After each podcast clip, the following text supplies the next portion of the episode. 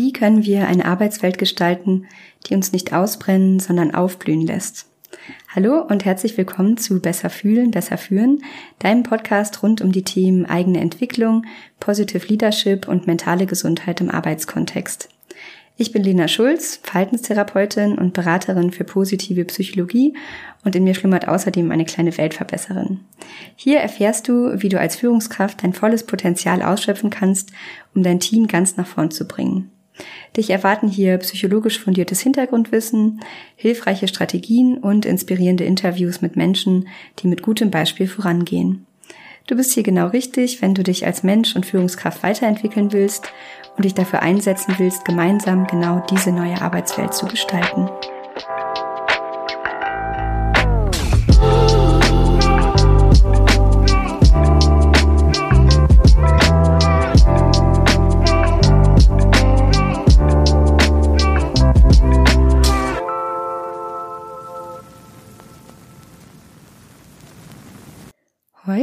Geht es um zwei verschiedene Arten von Zielen und darum, wie du mit dem bewussten Umgang damit Raum für eine gute Fehlerkultur und mehr Innovationsfähigkeit und Kreativität in deinem Leben und deinem Unternehmen schaffen kannst. Hier sind mal zwei Arten von Zielen, die in der Psychologie unterschieden werden, anhand eines einfachen Beispiels. Also stell dir mal vor, du gehst zweimal zum Ticketschalter der Bahn. Es ist ein bisschen veraltet, weil man bucht alles online, ich weiß.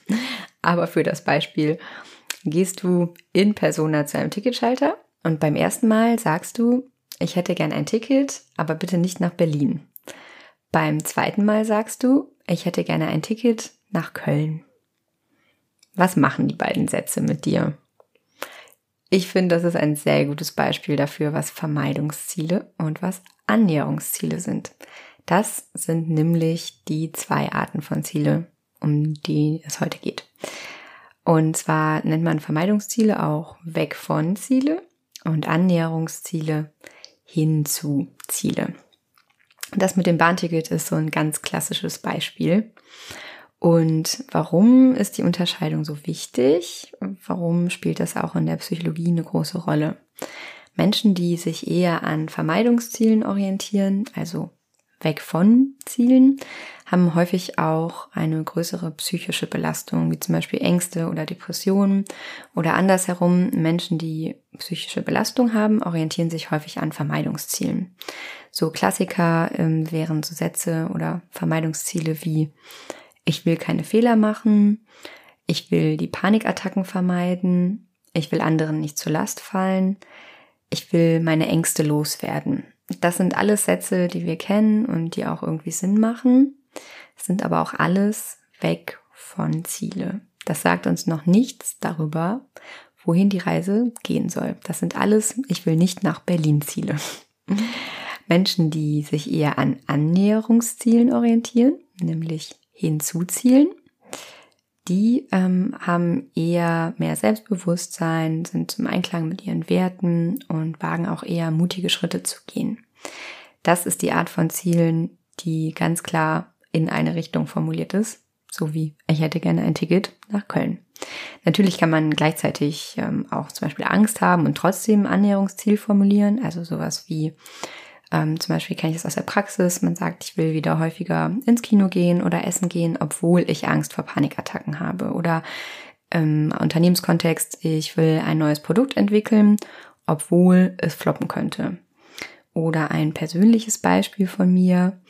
Ich will den Podcast starten, obwohl ich Angst habe, dass niemand zuhört. All das sind Beispiele für Annäherungsziele. Und ähm, zu Beginn einer jeden Psychotherapie setze ich mich zum Beispiel auch mit meinem Gegenüber hin und frage, was ist eigentlich ihr Ziel? Also warum sind sie hergekommen? Und ähm, wohin soll die Reise gehen? Und dann geht's halt darum, Ziele für die Behandlung zu formulieren. Und da ist es immer ganz klar, dass ich nur Annäherungsziele durchgehen lasse. Also sowas wie, ich will keine Ängste mehr, höre ich natürlich am Anfang total oft, weil das ist ja der Wunsch, mit dem die Menschen kommen aber das ist kein Therapieziel. Ich will mich wieder häufiger mit Freunden treffen und öfters spontan ins Kino gehen. Ich will wieder Bus fahren, obwohl ich Angst vor einer Panikattacke habe, damit ich zum Beispiel meine Familie öfters besuchen kann. Das sind Ernährungsziele. Das sind Ziele, für die es sich lohnt, die eigenen Ängste und Herausforderungen zu überwinden. Und das sind Ziele, die ich auch am Anfang einer jeden Behandlung formuliere. Und so sollten im besten Fall auch Ziele von Menschen in Unternehmen zum Beispiel gestrickt sein. Weil, das habt ihr ja, denke ich mal, rausgehört, diese Ziele sorgen dafür, dass wir aktiviert werden, dass wir motiviert sind, dass wir losgehen und dass wir auch Hürden auf uns nehmen. Ähm, ich denke, ne, du erkennst den Unterschied auch ähm, und entdeckst auch so die Kraft und die Macht, die hinter der Unterscheidung dieser zwei Arten von Zielen steckt. Und die Kultivierung von Annäherungszielen in Unternehmen fördert nicht nur das Wohlbefinden der Menschen in dem Unternehmen, sondern steigert auch eure Kreativität und eure Innovationsfähigkeit. Und ein schönes Beispiel und eine Theorie, ähm, die dem Ganzen auch zugrunde liegt, ist die Theorie der erlernten Hilflosigkeit. Das ist so ein klassischer Begriff ähm, aus der Psychologie. Und ähm, das Beispiel, was ich mitgebracht habe, ist ein Experiment, das ähm, in den 60ern gemacht wurde. Um, damals waren Tierversuche noch erlaubt ähm, und ja, das wurde mit Ratten gemacht.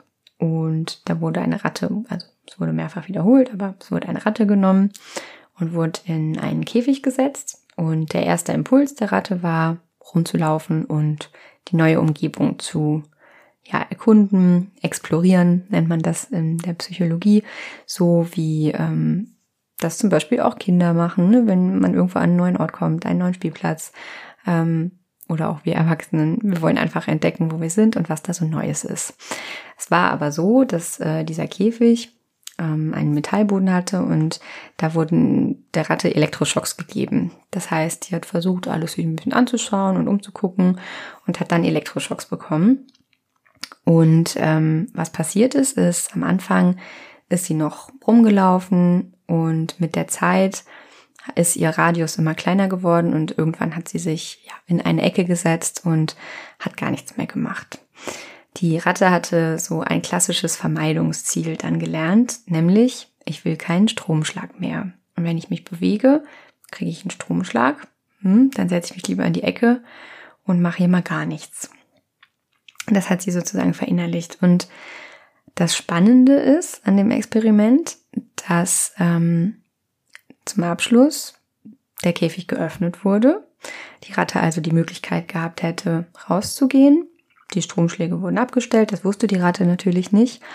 Aber sie hatte das so verinnerlicht, also erlernte Hilflosigkeit. Ich habe keinen Einfluss auf das, was hier passiert. Ich bleib lieber in der Ecke sitzen, mach gar nichts dass sie sich gar nicht erst getraut hat, überhaupt wieder rauszugehen oder loszugehen. Und ähm, dieses Prinzip der erlernten Hilflosigkeit ist etwas, was wir Menschen zum Beispiel auch lernen, nicht durch Stromschläge, sondern wenn ähm, wir oft die Erfahrung machen, das, was wir machen, ist falsch oder wir haben keinen Einfluss auf etwas. Und im Unternehmenskontext würde sich das zum Beispiel dadurch äußern, dass man einen auf den Deckel bekommt, wenn man mal einen Fehler macht. Und das sorgt nach und nach dafür, dass wir uns auch zurückziehen, wie die Ratte in unsere kleine Ecke und eher dieses Vermeidungsziel entwickeln.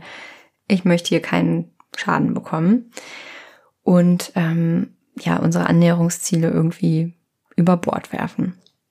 Und wie gesagt, natürlich arbeiten wir heute nicht mit Stromschlägen, erst recht nicht im Unternehmen, aber die Parallele liegt meiner Meinung nach trotzdem so ganz klar in der Art und Weise, wie zum Beispiel in deinem Unternehmen mit Fehlerkultur umgegangen wird und der Umgang mit Fehlern gestaltet wird.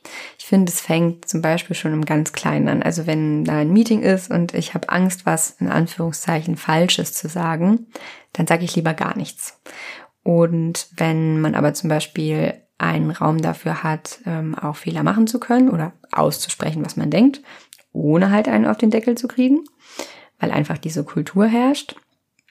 Und man sagt vielleicht eher, mein Ziel ist nicht das Vermeidungsziel, ich will nichts Falsches sagen, sondern das Annäherungsziel, ich will gucken, was möglich ist, ich will neue Ideen einbringen, ich will mein Team voranbringen, dann ähm, sage ich auch was, wenn der Raum für Austausch gegeben ist. Und dann entsteht ein Raum für Kreativität und Austausch und Innovation. Und ich möchte dich deshalb gegen Ende der Folge jetzt einladen, mal ganz ehrlich zu dir selbst zu sein und dich zu fragen, welche Art von Zielen die Menschen in deinem Unternehmen denn haben. Welche Ziele werden in deinem Unternehmen explizit, also so ausgesprochen, aber auch implizit, eher unausgesprochen überhaupt kultiviert? Sind das eher Vermeidungsziele oder sind das Annäherungsziele? Und natürlich, wie sieht es bei dir selbst aus? Wir haben alle auch Vermeidungsziele. Wir haben alle auch Annäherungsziele. Wie immer macht es das Verhältnis und die Balance und die Art und Weise, wie ich damit umgehe. Ähm, was ist dein Vermeidungsziel? Zum Beispiel, ich will keine Fehler machen. Ich will niemandem zur Last fallen. Ich will niemanden enttäuschen. Ich will nicht, dass irgendetwas schlechter wird. Ich will nicht, dass Leute kündigen. Ich will nicht, dass wir weniger Umsatz machen als letztes Jahr. Das alles sind Vermeidungsziele, weg von Ziele. Und dann ist natürlich die Frage, was sind denn deine Annäherungsziele und wie kannst du dein Vermeidungsziel vielleicht auch umformulieren in ein Annäherungsziel, also in ein Ziel, was dir eine klare Richtung vorgibt und wo du sagst, das motiviert mich, das sind die nächsten Schritte, die ich machen kann. Was ist der nächste kleinstmögliche Schritt, den ich machen kann?